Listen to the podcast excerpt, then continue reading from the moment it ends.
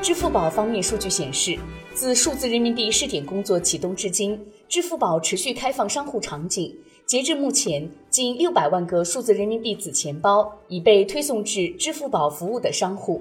通过联动互联网平台探索试点，数字人民币已成促进消费新手段。近日，相关消息不断。海南省计划五月份发放一千万元数字人民币消费券。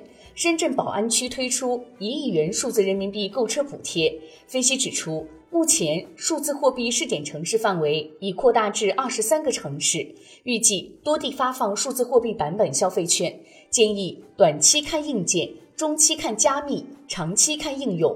据财联社主题库显示，相关上市公司中，拉卡拉率先完成了与中国人民银行数字货币研究所。以及七大国有数字人民币运营银行的系统对接，推出数字人民币聚合支付、钱包、手环等产品。